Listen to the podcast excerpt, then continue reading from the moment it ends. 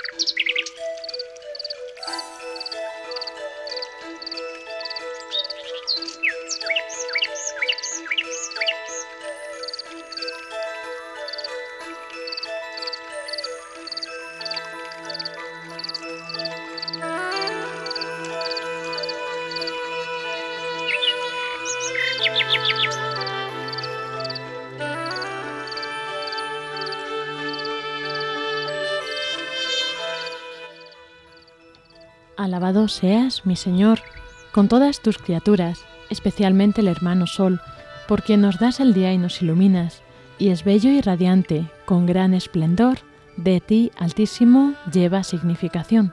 Alabado seas, mi Señor, por la hermana luna y las estrellas, en el cielo las formaste claras y preciosas y bellas.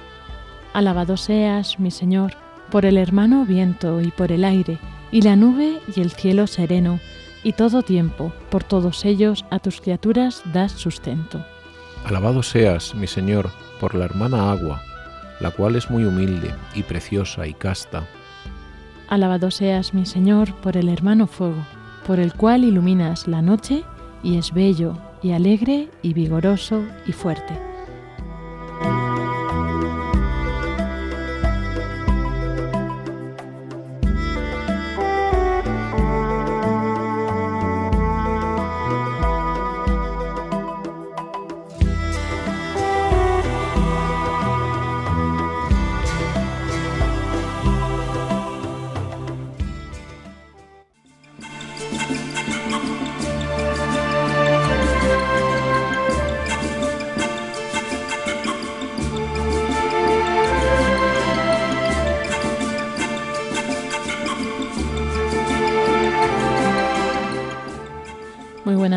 A todos queridos oyentes y bienvenidos un sábado más a este programa de Custodios de la Creación que hacemos aquí en equipo desde Radio María España. Y tenemos hoy en, nuestra, en nuestro programa pues a los invitados por partes. Vamos a comenzar este programa con Pablo Martínez de Anguita que está aquí conmigo ya. Buenas tardes Pablo. Hola, buenas tardes Lorena, buenas tardes a todos queridos oyentes.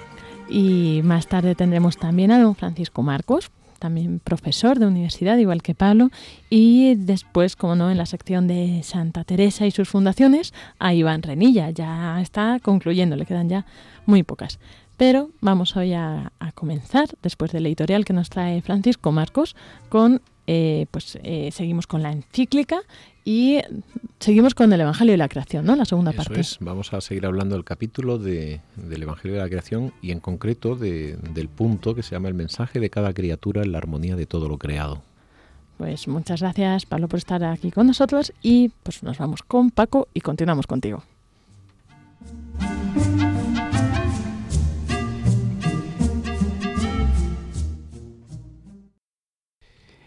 Buenas tardes, queridos oyentes de nuestra emisora Radio María. 16 de enero y vamos a hablar, con un año que comienza, por iniciativa de nuestra querida Lorena, vamos a hablar de la belleza. El Papa Benedicto XVI y el Papa San Juan Pablo II hablaban de ella. Y por ello también, por tanto, el Papa Francisco nos dice,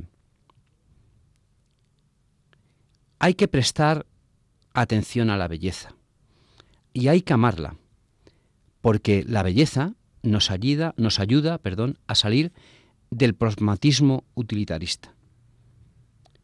Cuando alguien no aprende a detenerse para percibir y valorar lo bello, no es extraño que todo se convierta para él en un objeto de uso y abuso que sea poco escrupuloso. Al mismo tiempo, si se quieren conseguir cambios profundos, aquí el Papa está hablando de lo que él llama la, la conversión ecológica, al mismo tiempo, si se quieren conseguir cambios profundos, hay que tener presente que los paradigmas de pensamiento realmente influyen en el comportamiento. Es decir, que si pensamos en cosas bellas, nuestro comportamiento hará referencia a cosas bellas.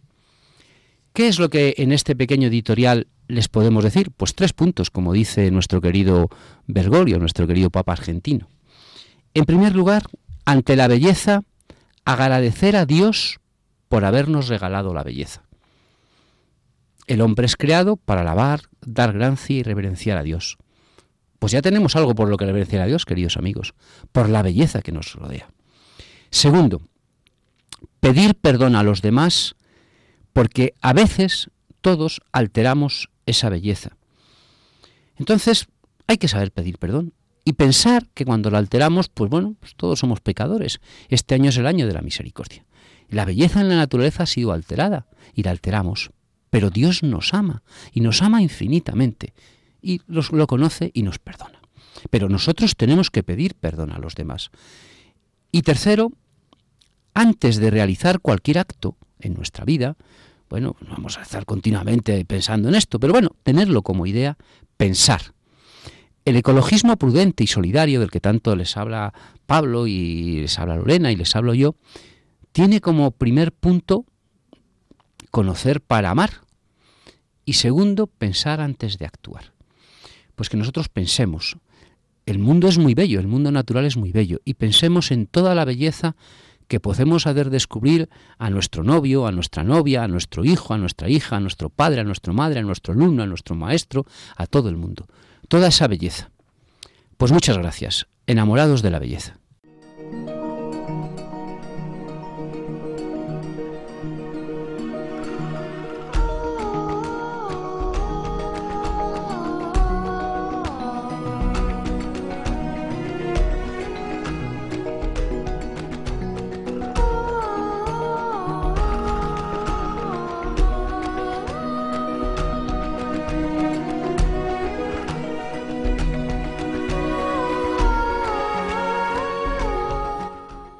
Como lo prometido es deuda, llegamos a esta primera sección de que estamos tratando en esta ocasión, en estos últimos programas, la encíclica Laudato Si. Y pues seguimos con el Evangelio de la Creación. Hemos rezado una cosa muy bonita que está precisamente en este punto 4, el capítulo 3, que es la, el himno de San Francisco de Asís. Y en un momento hemos dicho, alabado seas mi Señor por la hermana agua, a la cual es muy humilde y preciosa y casta. Y Hoy vamos a empezar hablando del agua. El agua es algo increíble, maravilloso. ¿Y sabes por qué? Hmm. Porque crea vida. Bueno, no es que la cree, es que es algo único. Y yo les propongo un experimento a nuestros oyentes. Ahora que estamos en enero y que hace fresquito, les propongo que un día que haga mucho frío, saquen dos vasos a su terraza, uno con aceite y otro con agua dejen pasar toda la noche cuando verdaderamente haga mucho frío y miren lo que pasa. Resulta que ambos se van a helar. Además el aceite se va a helar con menos frío porque tiene un punto de congelación menos, menos bajo. Pero el aceite se va a empezar a congelar por abajo y el agua se va a congelar por arriba. Y esto es algo casi, no diré milagroso, pero es, es algo maravilloso, único, espectacular. Y les explico por qué. Ustedes imagínense que tienen una caja con fichas de dominó y las tiran al aire y caen como caen y vuelven a intentar meterlas todas en la caja de dominó. ¿Cabrán o no cabrán? Si no están ordenadas, difícilmente caben, ¿verdad? El estado ordenado en la materia es lo que se llama la cristalización sólida. Un mineral precisamente es como esa ficha de dominó que está ordenada y que por lo tanto encaja muy bien. Y cuando está desordenada, es como el estado líquido, es como más flexible, moldeable, pero cuando tú tienes una cosa ordenada es más sólida. Entonces lo que siempre ocurre es que cuando las cosas están en un estado material se hacen más pequeñas porque se ordenan más, como la caja de dominó que queda cuadrada dentro de la caja, o las fichas que están pues eh, cada una una para arriba, otra con un ángulo y por lo tanto no cuadran en el espacio. Por lo tanto, la mayor parte de la materia tiende a esta lógica, es decir, a que cuando se hace sólida, y las cosas se hacen sólidas cuando se enfrían, piensen ustedes en un volcán, ¿no? El gas de repente hace frío y se forma la lava, ¿no? La, la lava es un gas solidificado. Pues con prácticamente todas las sustancias del universo, cuando se cristalizan ocupan menos. Y si ocupan menos, si tú coges una cosa y la piñas mucho, ¿qué le pasará a su densidad?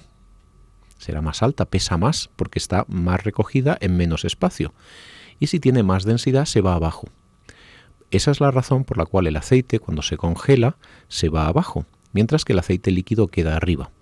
Sin embargo, el agua es algo maravilloso, alabada, ¿eh? como dice San Francisco y con acierto, porque el agua, curiosamente, es la única sustancia que cuando se cristaliza, cuando se hace líquida y pasa del estado sólido al líquido, se ordena mejor ¿Mm? Curiosamente, una cosa se llama las fuerzas de Van der Waal y por la polarización del agua, cuando está en estado sólido es un poquito más voluminosa, al contrario que las fichas de dominó, y es la única sustancia con la que pasa esto. Y esto es algo esencial, porque hace que el hielo flote sobre el agua. ¿Y qué tendrá que ver todo esto con el cántico de San Francisco? Pues el agua, de algún modo, es la protectora de la vida, porque cuando empieza a hacer mucho frío se hiela por arriba y sin embargo ese hielo que se forma por arriba va generando un peso sobre las capas de, agua que quedan por debajo y hace por presión que la temperatura suba un poquito. Y en vez de a cero grados, esa presión, es como cuando hay mucha fricción, las cosas se calientan un poco, hace que el agua que queda debajo del hielo, a diferencia de lo que pasa con el aceite, que el agua quedaba arriba y quedaba expuesta al frío, a cualquiera de las inclemencias, el agua es protectora. El agua protege todo lo que acoge dentro de sí. Y por lo tanto lo que queda debajo del hielo se mantiene a 2 o 3 grados, lo cual permite la vida. Y esto es un pequeño milagro porque nosotros vivimos en un, universo que es estable pero al mismo tiempo cambiante. Las órbitas de la Tierra alrededor del Sol han ido variando a lo largo de los millones de siglos y eso nos ha permitido o ha hecho que hubiera glaciaciones y calentamientos y glaciaciones.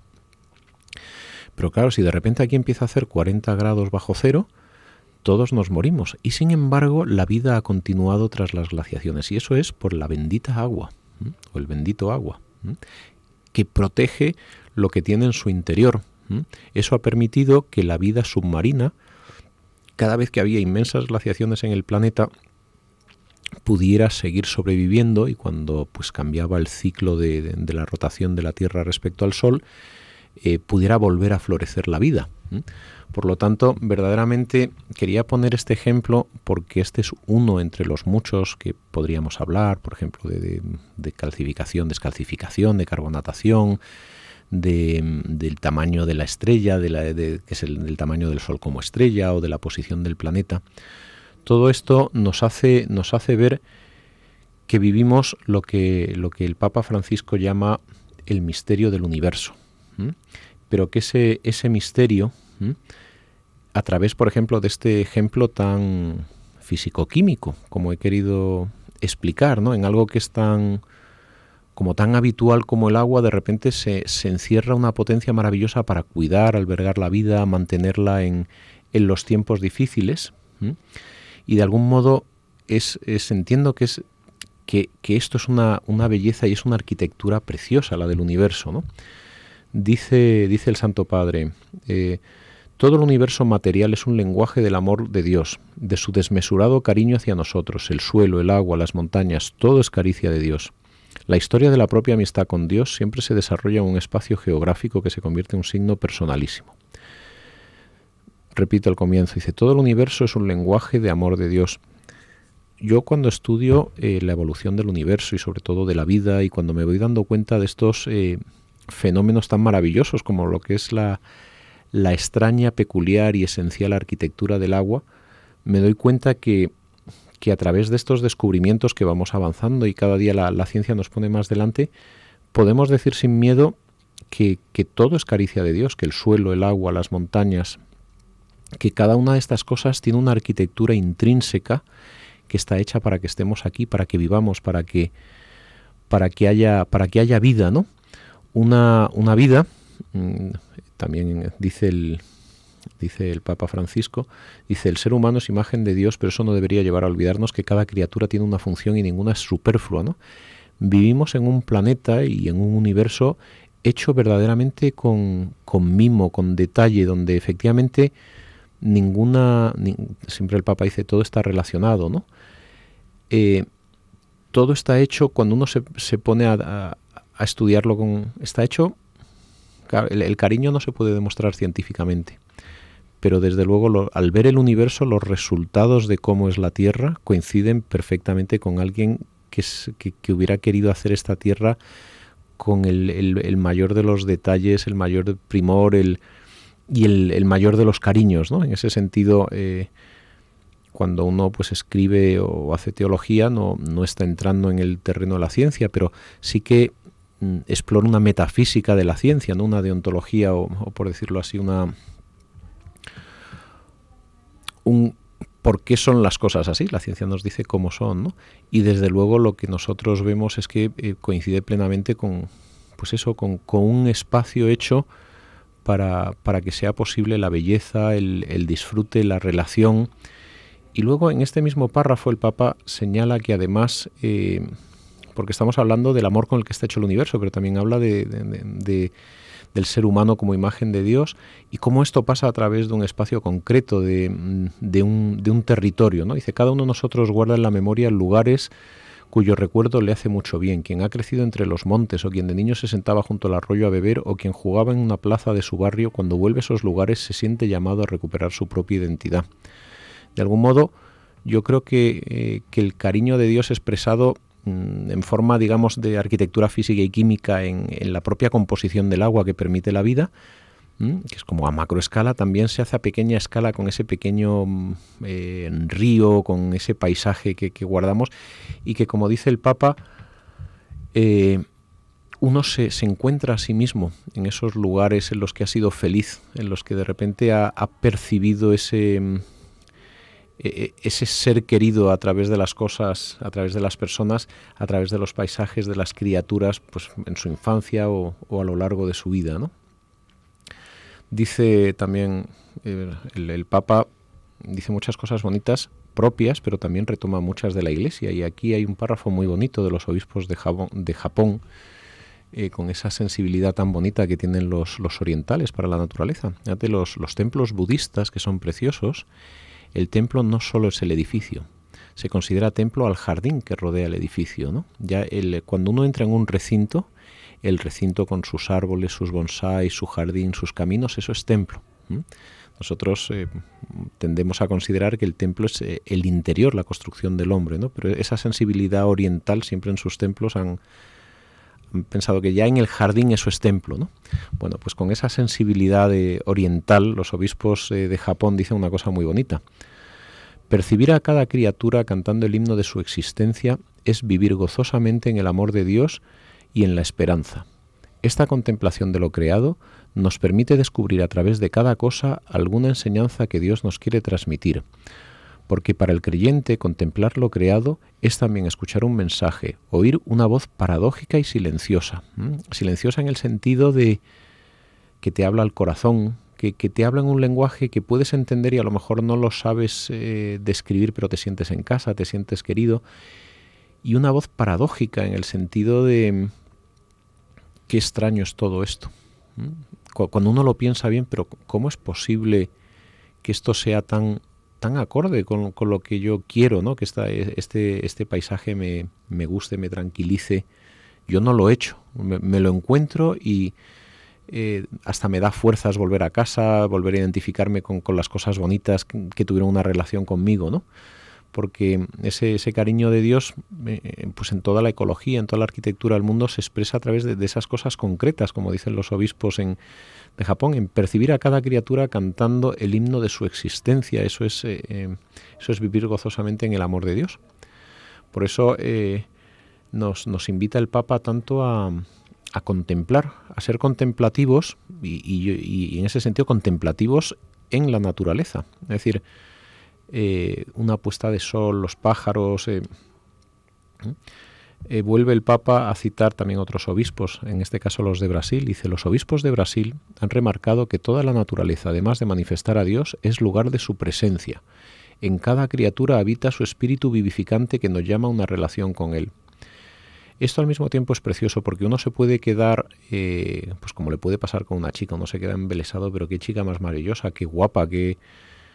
Pero detrás de esa chica y en esa chica, si tanto te atrae, además es que resulta que para ti hay un proyecto. Ese, es el, amor sincero, es cuando eh, tú dices, mm, me gusta, la quiero y veo que hay una, hay una relación, no, sé dónde va, pero, pero hay un misterio que quiero descubrir junto con ella, ¿no? Y eso es el, que la otra persona tiene un atractivo y tiene un significado porque hay un proyecto para uno. A veces es, eh, oye, pues voy, tengo que cuidar a esta persona o, incluso voy a hacer una familia con esta persona, ¿no? porque siempre hay un, como un proyecto personal y de amor a través de, las personas. Y esto mismo nos sucede eh, con la naturaleza, como nos dicen los obispos de Brasil. En cada criatura habita su espíritu vivificante que nos llama a una relación con él. ¿Mm? En, cada cosa bella, ¿no? esta encíclica, sobre todo esta, esta, esta parte, verdaderamente a lo que nos invita es a, una vida contemplativa, a relacionarnos con Dios a través de la naturaleza y a través de los sentidos. De, del, pues ayer estuve con unos amigos que han venido a Guatemala y les hacía mucha ilusión ver la nieve y nos subimos al Parque Nacional de Sierra Nevada, de perdón, de la Sierra Guadarrama y había un momento que olía intensamente a lluvia, ¿no? Pues, pues eso es un momento de, de respirar profundamente y decir, Joder, qué maravilla, qué, qué bonito, ¿no? Es, eh, aquí la nieve, las hojas, este, este aroma, ¿no? Relacionarnos con el Señor de un modo consciente o inconsciente, pero, pero a través de esa belleza, ¿no? Donde uno automáticamente se pone en posición de dar, de dar gracias por la vida. Eso no quiere decir que, luego la naturaleza tenga sus momentos duros y difíciles y que, uno pueda estar muriéndose de frío. No, no pretendo idealizar con esto la naturaleza. ¿no? El Señor nos puso en el, jardín del Edén para cuidarla y trabajarla. ¿no? Es decir, no, no quiero decir con esto que, seamos mm, eh, ingenuos. ¿no? Uno tiene que ir abrigado a la sierra, ¿no? no tiene que ir protegido. Pero pero incluso a través de, esa dificultad, pues eh, podemos descubrir, podemos descubrir un mensaje bonito en, muchos rincones, ¿no? Y de ahí el, Papa nos invita, estas, todo este preámbulo nos invita para, para vivir lo que él llama el desarrollo de las virtudes, eh, de las virtudes ecológicas que parte del, conciencia de este misterio creador, de este decir, pues en qué fascinante es el agua, ¿no? De, poder decir con, conciencia, ¿no? Alabado seas mi Señor por la hermana agua, ¿no? que, es humilde, preciosa y casta y además tiene una estructura físico-química cuya densidad aumenta con el hielo, lo cual permite la vida, ¿no? Y, en esa expresión decir, wow, ¿no? Ese, ese wow del corazón que es como una es como la, la, primera alabanza de todas, ¿no? Es decir, wow, ¿dónde estoy? ¿no? Y nos lleva a, a, lo que el Papa llama en su siguiente capítulo a una comunión universal. Las criaturas de este mundo no pueden ser consideradas un bien sin dueño, son tuyas, Señor, que amas la vida. Esto es muy bonito, la, plena relación con, con, otra persona, pues con, con la mujer a la que quieres, con tus hijos y con la naturaleza, pasa siempre por una distancia porque hay algo que atraviesa esa, esa realidad que nos fascina, ya sea en, pues en, una chica o, en un paisaje o, en tu cachorro de, perrito que me han regalado uno y estoy feliz, es un travieso y me dice mi, mujer que me he vuelto ya un abuelo porque no lo estoy educando, en vez de se lo estoy permitiendo todo y me tengo que poner duro con él. Pero dice, dice el Papa, dice, son tuyos, Señor, que amas la vida, es que todo es del Señor. Y precisamente porque todo es del Señor, eh, uno lo puede, lo puede amar sin, sin agarrar, sin, sin quitar esa, esa, esencia bella que hay, que uno de repente dice, cuando yo ya poseo, no, no, uno, participa de. Y participa pues de, yo estoy ahora disfrutando mi cachorro de perro, que es un trasto, y como me lo han regalado, pues soy consciente de decir, ojo, es que es un regalo. En este caso lo, lo han regalado a mi mujer unas eh, alumnas suyas, ¿no? Pero precisamente la forma de, vivir plenamente la comunión con la naturaleza, el cuidado, eh, las virtudes ecológicas, la conversión ecológica, la, conservación de la naturaleza, en última instancia, es, un, es una humildad y es, un saberse pertenecer a, en el lugar de esto me, de esto me pertenece, ¿no?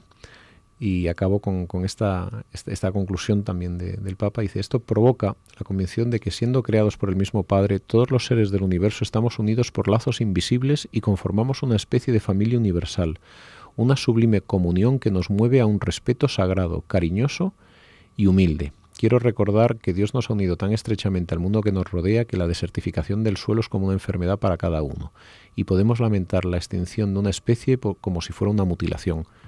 Qué bonito es saber que cuidar la naturaleza es pertenecer al Señor, porque la naturaleza es, es suya y nuestra plenitud se hace al, participar y al encontrar cómo es nuestra relación con, cada uno de esos elementos, cómo me relaciono yo con este bosque con cuidado, cómo me relaciono yo con esta chica con, con cuidado, siempre cuidado, cariño, afecto, atención.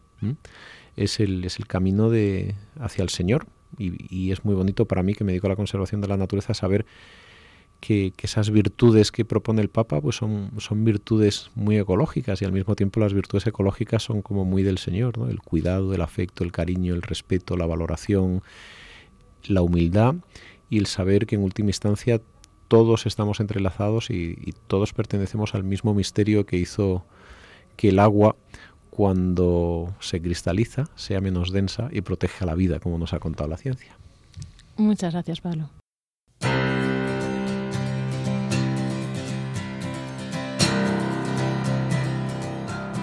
Still my heart and hold my tongue. I feel my time, my time has come. Let me in, unlock the door. I never felt this way before. Y tenemos ahora nuestra sección que llevamos unos programas, ¿no? Ya sin tratar de las entrevistas que nos trae eh, don Francisco Marcos. Buenas tardes, Francisco. Bueno, por lo de don, muchas gracias. Es lo que me cae. Soy Paco para todos vosotros y para mí es una gozada enorme estar con, con los oyentes, como saben. Desde hace dos meses eh, hay una entrevista preciosa, eh, de las más bonitas, porque quizás es un hombre que tiene, eh, ha dado más de mil conferencias en Estados Unidos, es muy conocido en aquel país por el mundo hispano, prácticamente todos los grupos católicos hispanos le conocen, ha dado su vida en los últimos años por, por los matrimonios católicos, es un hombre bilbaíno, nacido de Bilbao, como verán ustedes, que además eh, emigró a Estados Unidos por motivos de trabajo, estuvo en Miami, montó su propia empresa, ha sido director de escuelas de líderes al más alto nivel. Él no quiere que digamos su nombre, por tanto no lo vamos a decir. Mm, todos los católicos de Estados Unidos le conocen como Francisco Micumbre. Está ya jubilado. El hombre eh, con unas ganas enormes nos ha respondido. Las preguntas las, las va a leer nuestra querida directora Lorena y yo las responderé en nombre de don Francisco. Don Francisco Micumbre, como les digo, pues él es un amante de la naturaleza, como se podrán ver ustedes. Los que le han seguido en los blogs que tiene y que dirige, porque ya más que llevarlos los dirige, pues habla continuamente a la mínima oportunidad que tiene. Don Francisco habla de que los padres, como labor importantísima, vayan a la naturaleza con sus hijos. Él lo repite continuamente, que los esposos se retiren con los hijos en la naturaleza. Entonces, don Francisco, eh, le hemos invitado que viniera a España, pero ya, ya la edad pues no, no le acompaña y es queridísimo. Fue una de las figuras que en la sombra organizó todo el viaje del Papa a Filadelfia con las familias y su opinión fue pues de las más valoradas. Eh, por tanto, pues muchas gracias y bueno, Lorena va a hacer las preguntas, yo responderé las que él me ha mandado. Las hemos puesto breves porque él ha querido que fueran breves, pero mm, ya verán la belleza de las respuestas. O ya oirán, perdón, y muchas gracias. Y desde aquí, don Francisco, muchas gracias. Don Francisco, ¿qué es para usted la naturaleza? La primera obra de Dios. ¿Y qué es para usted la vida? el gran, el mayor regalo de Dios. Usted describe a los padres y lo hace muy bien, porque es importante escribir de virtudes relacionadas con la vida y cantar las bellezas de la creación. ¿Qué siente cuando lo hace? Porque las bellezas de la vida y las relacionadas con la creación son la base del comportamiento humano.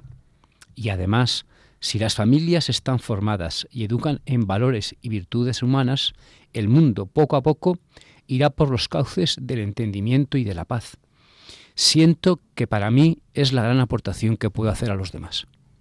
Ha sido empresario de éxito, formador de líderes, viajero por varias partes del mundo. ¿Nos podría contar alguna anécdota de su experiencia viajera relacionada con la admiración por la creación de Dios y su respeto?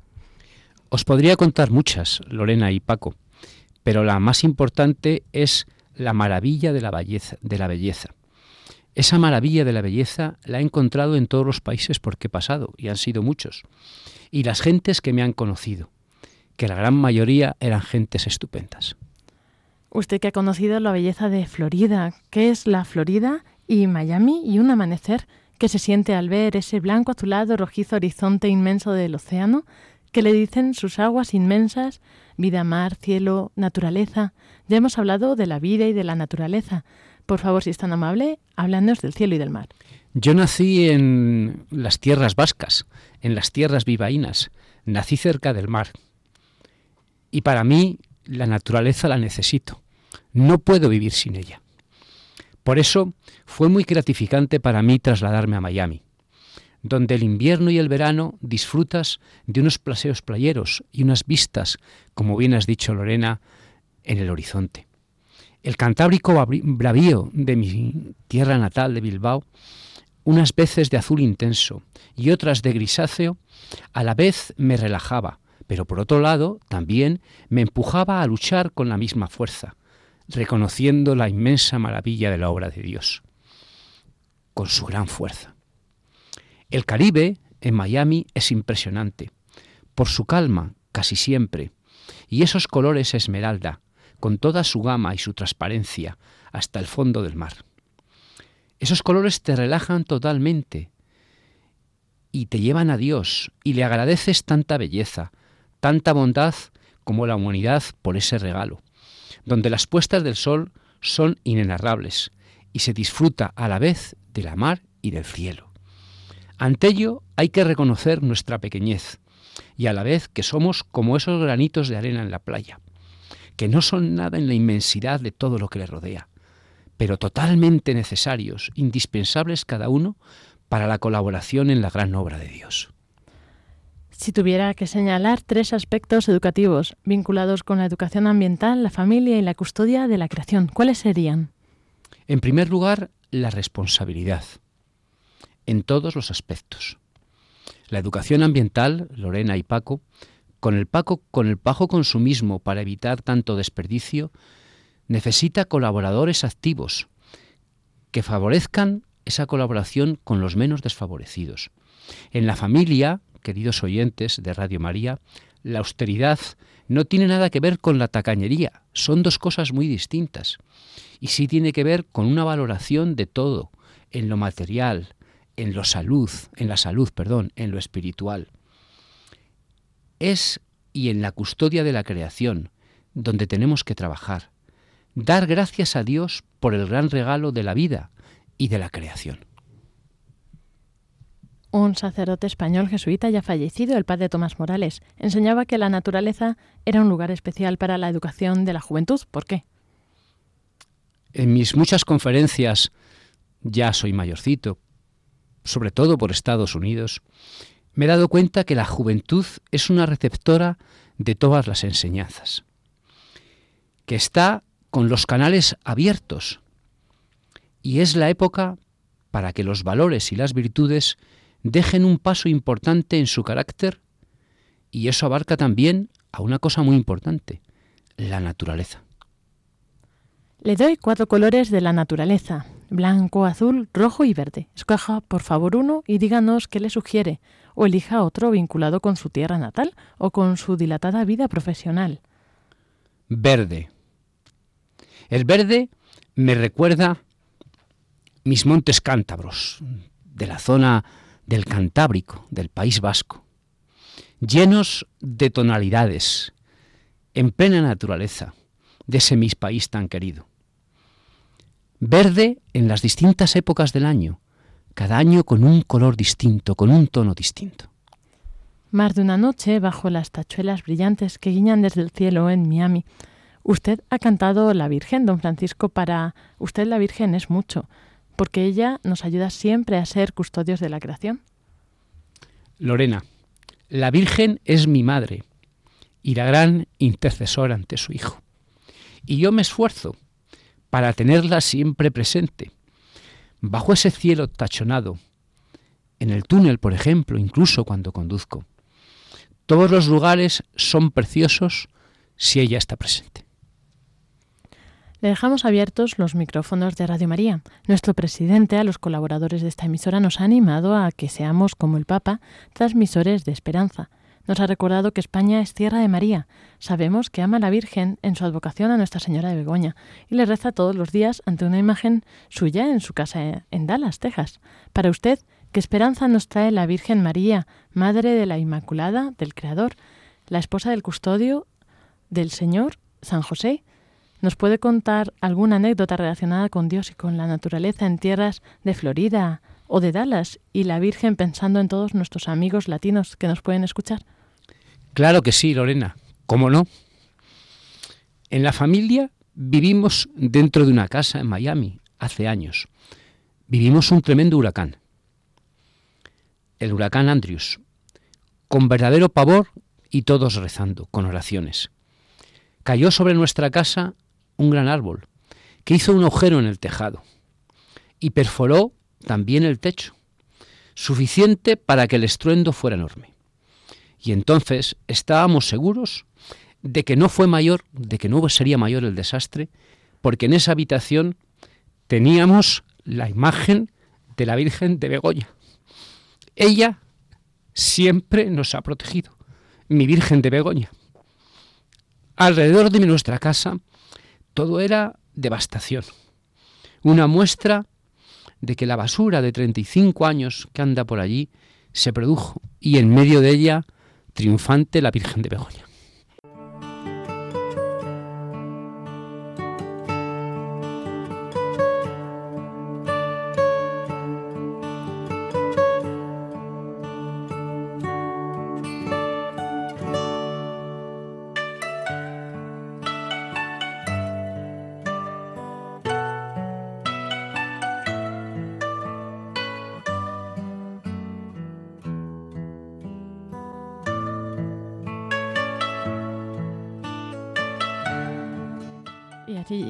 A esta sección de que siempre nos trae Iván Renilla sobre las fundaciones de Santa Teresa. Ya estamos eh, terminando este recorrido. Vamos eh, a ver hoy la decimoquinta fundación en Soria en 1581. Y bueno, pues os dejo con Iván que os va a contar pues más en profundidad cómo es este entorno natural en el que nos encontraríamos si nos dirigimos a visitar esta fundación.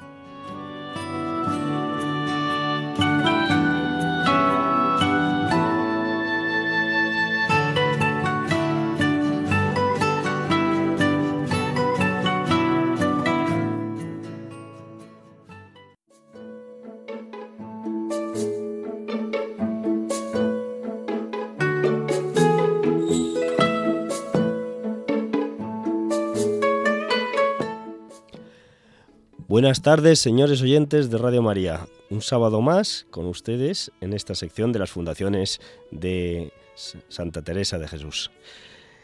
La fundación eh, decimoquinta tuvo lugar en el monasterio de Santísima Trinidad, la ciudad de Soria, un 14 de junio de 1581, día de San Eliseo.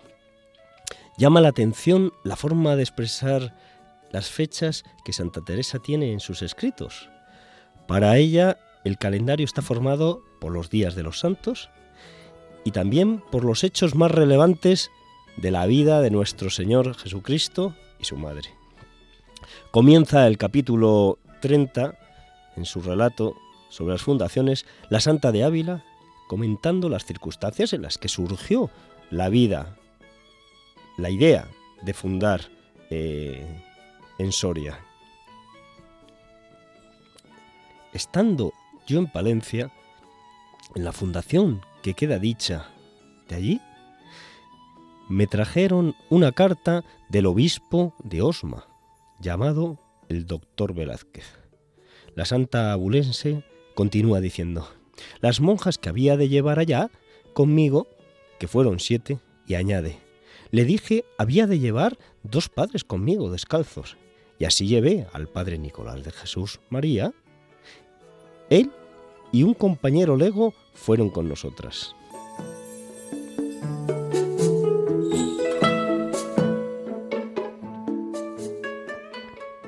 Como ustedes saben, eh, la sección de las fundaciones se divide en tres partes. La segunda parte son algunas notas sobre la ciudad o la villa en la que tuvo lugar la fundación. Algo de su alma y mucho de su espíritu dejan los artistas en aquellos lugares por los que pasan y habitan. Eso mismo es lo que ocurrió en la señorial y medieval ciudad de Soria, que tiene mucho del espíritu de los poetas que por ella pasaron y la habitaron, como fueron Gustavo Adolfo Becker y Antonio Machado. Por cierto, sin olvidarnos tampoco de don Gerardo Diego.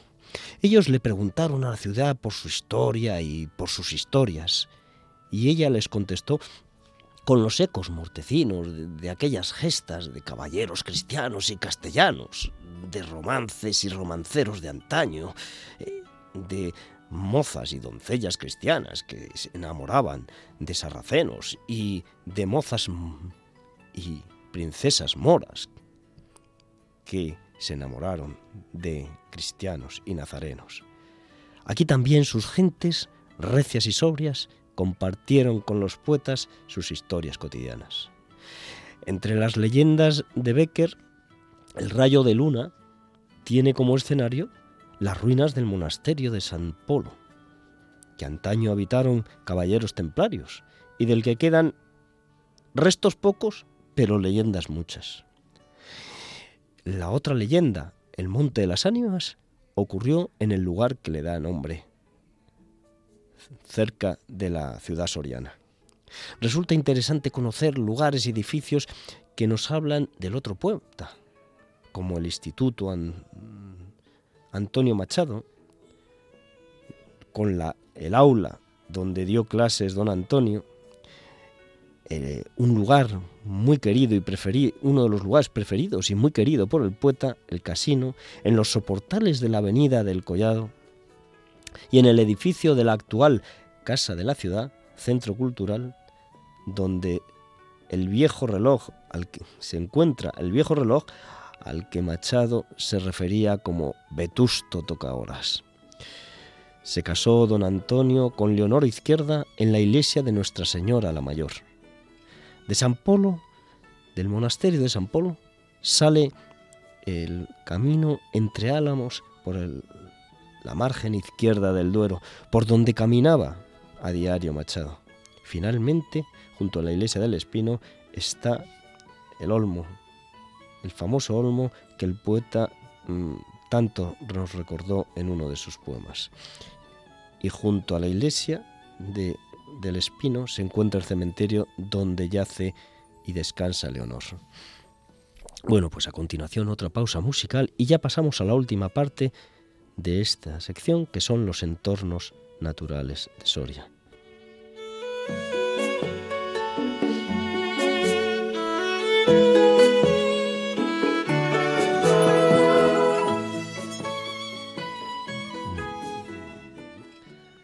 de nuevo con ustedes para en, esta última parte, este último apartado, que como siempre sirve para acercarles a los parajes naturales de la ciudad fundacional, en este caso Soria. Quiero hablarles de la ruta, de una ruta muy bonita y esencial, que es la ruta de, que hizo el poeta, el autor de las soledades, don Antonio Machado, y que no quiero dejar pase el programa sin poder eh, contarles. La primera, el primer lugar, el primer paraje es el LIC de las riberas del Duero y afluentes, lugar de interés comunitario donde mm, que comprende siete tramos fluviales del río Duero. Comienza eh, en la parte alta del Duero, en el Alto Duero, en la comarca de Duruelo, con servales que nos deleitan con sus bonitas coloraciones rojo-anaranjadas otoñales, los avellanos, también que acompañan a los servales en, estas, en este tramo alto del río, abedulares, hay álamos temblones. Más, más abajo del embalse, del embalse de la cuerda del pozo, el Duero se ensancha y los abedules, frenos y chopos de sus orillas no consiguen dar sombra al centro de las aguas en los meses del estío. Más abajo pasa ya por la población de Garray, que se encuentra al pie del cerro donde se asentó la conocida y famosísima ciudad de Nuancia, a 7 kilómetros al norte de la ciudad de Soria. Bueno, como ven, es un recorrido por la flora que acompaña a los ríos desde lo más alto a lo más bajo del curso fluvial. Y por último, no quiero dejar de hablarles de la ruta por tierras de Alvar González. Llegó Machado a Soria el año 1907 para dar clases de francés en el Instituto de Soria. Don Antonio decide hacer una excursión a las Fuentes del Duero para ver el nacimiento, su nacimiento en los picos de Urbión, que se encuentra unos 60 kilómetros al noroeste de Soria. Tuvo lugar en el curso, durante el curso de 1910 al 1911, a comienzos de ese curso. Pudo ser en septiembre, pero es más probable que se produjera los primeros días de, octubre, Mm, principalmente entre los días 2 y 5 de octubre, porque el día 2 es, son las fiestas patronales de Soria, San Saturio. Y como nos dice el propio Machado, una mañana de los primeros días de octubre decidí visitar las fuentes del Duero. A este viaje debemos la obra de la tierra de Álvar González. Comienza el viaje desde Soria, don Antonio en dirigencia, la que iba, de Soria a Burgos por la actual carretera nacional 234, hasta llegar a Cidones, en compañía de un indiano y de un campesino. Se apean el campesino y don Antonio en el citado pueblo de Cidones y a lomos de caballerías continúan el, el camino hacia la Muedra, hoy lugar oculto bajo las aguas del pantano de la cuerda del pozo.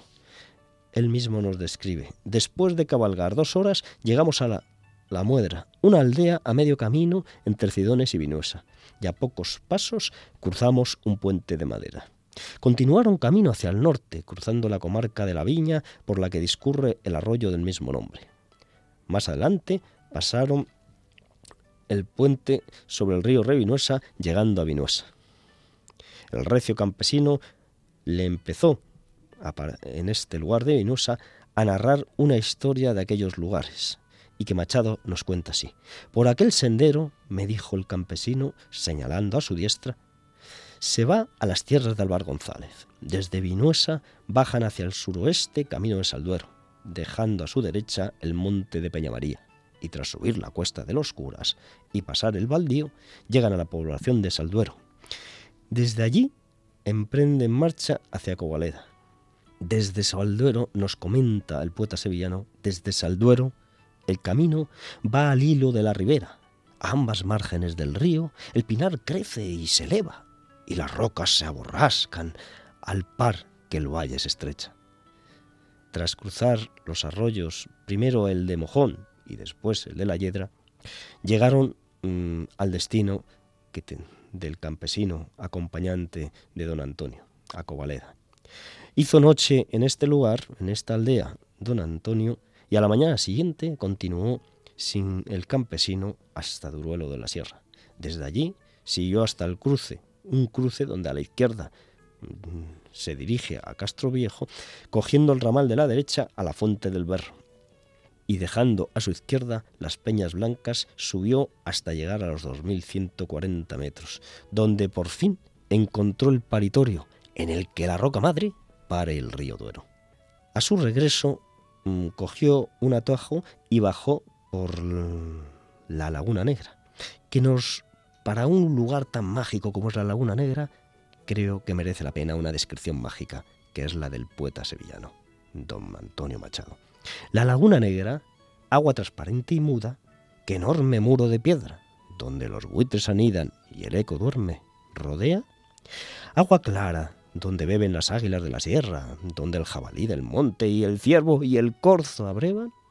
Agua pura y silenciosa que copia cosas eternas, agua impasible que guarda en su seno las estrellas.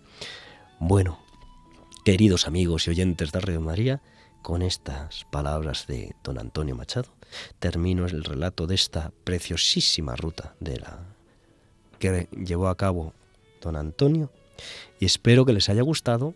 Me despido de ustedes, no sin recordarles antes el eh, correo electrónico de Radio María, custodios de la creación, arroba radiomaria.es y que nos escriban y que nos comenten sus inquietudes y que estamos encantados en recibir sus correos.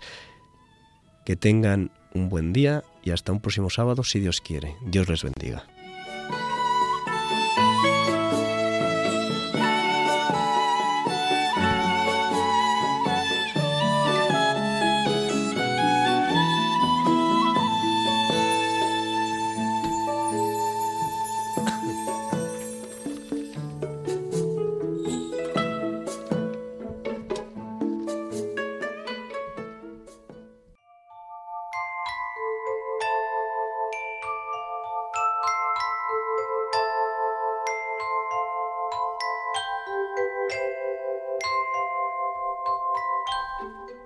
Así concluye este programa de Custodios de la Creación. Nos volvemos a encontrar, como siempre, cada dos sábados. Dentro de 15 días estaremos de nuevo aquí, si Dios quiere. Gracias a todos los que habéis colaborado en este programa. Muchas gracias, Pablo. gracias a ti, Lorena, a todos ustedes. Y gracias a Paco y a Iván, aunque ahora mismo ya no están aquí. Solo una última invitación. En invierno nos llevan aves nuevas, aparecen petirrojos, vienen aves de, de, los fríos árticos. Les invito a que intenten identificar quiénes son nuestros nuevos invitados de invierno en la avifauna española. Así es, así que todos a mirar al cielo, a las lagunas y a los árboles. Y a dar gracias por ello. Eso es pues estamos también en el mail. Si tenéis preguntas, sugerencias, custodios de la creación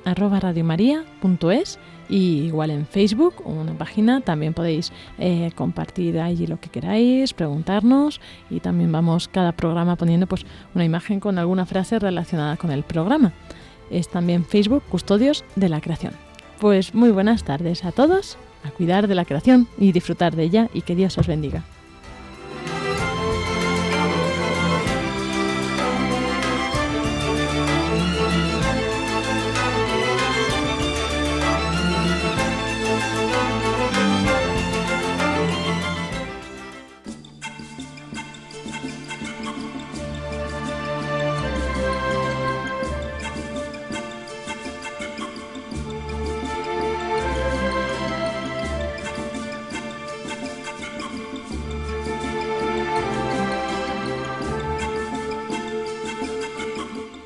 Les hemos ofrecido Custodios de la Creación, un programa enmarcado dentro de la sección El hombre en la Tierra y dirigido por Pablo Martínez de Anguita y Lorena del Rey.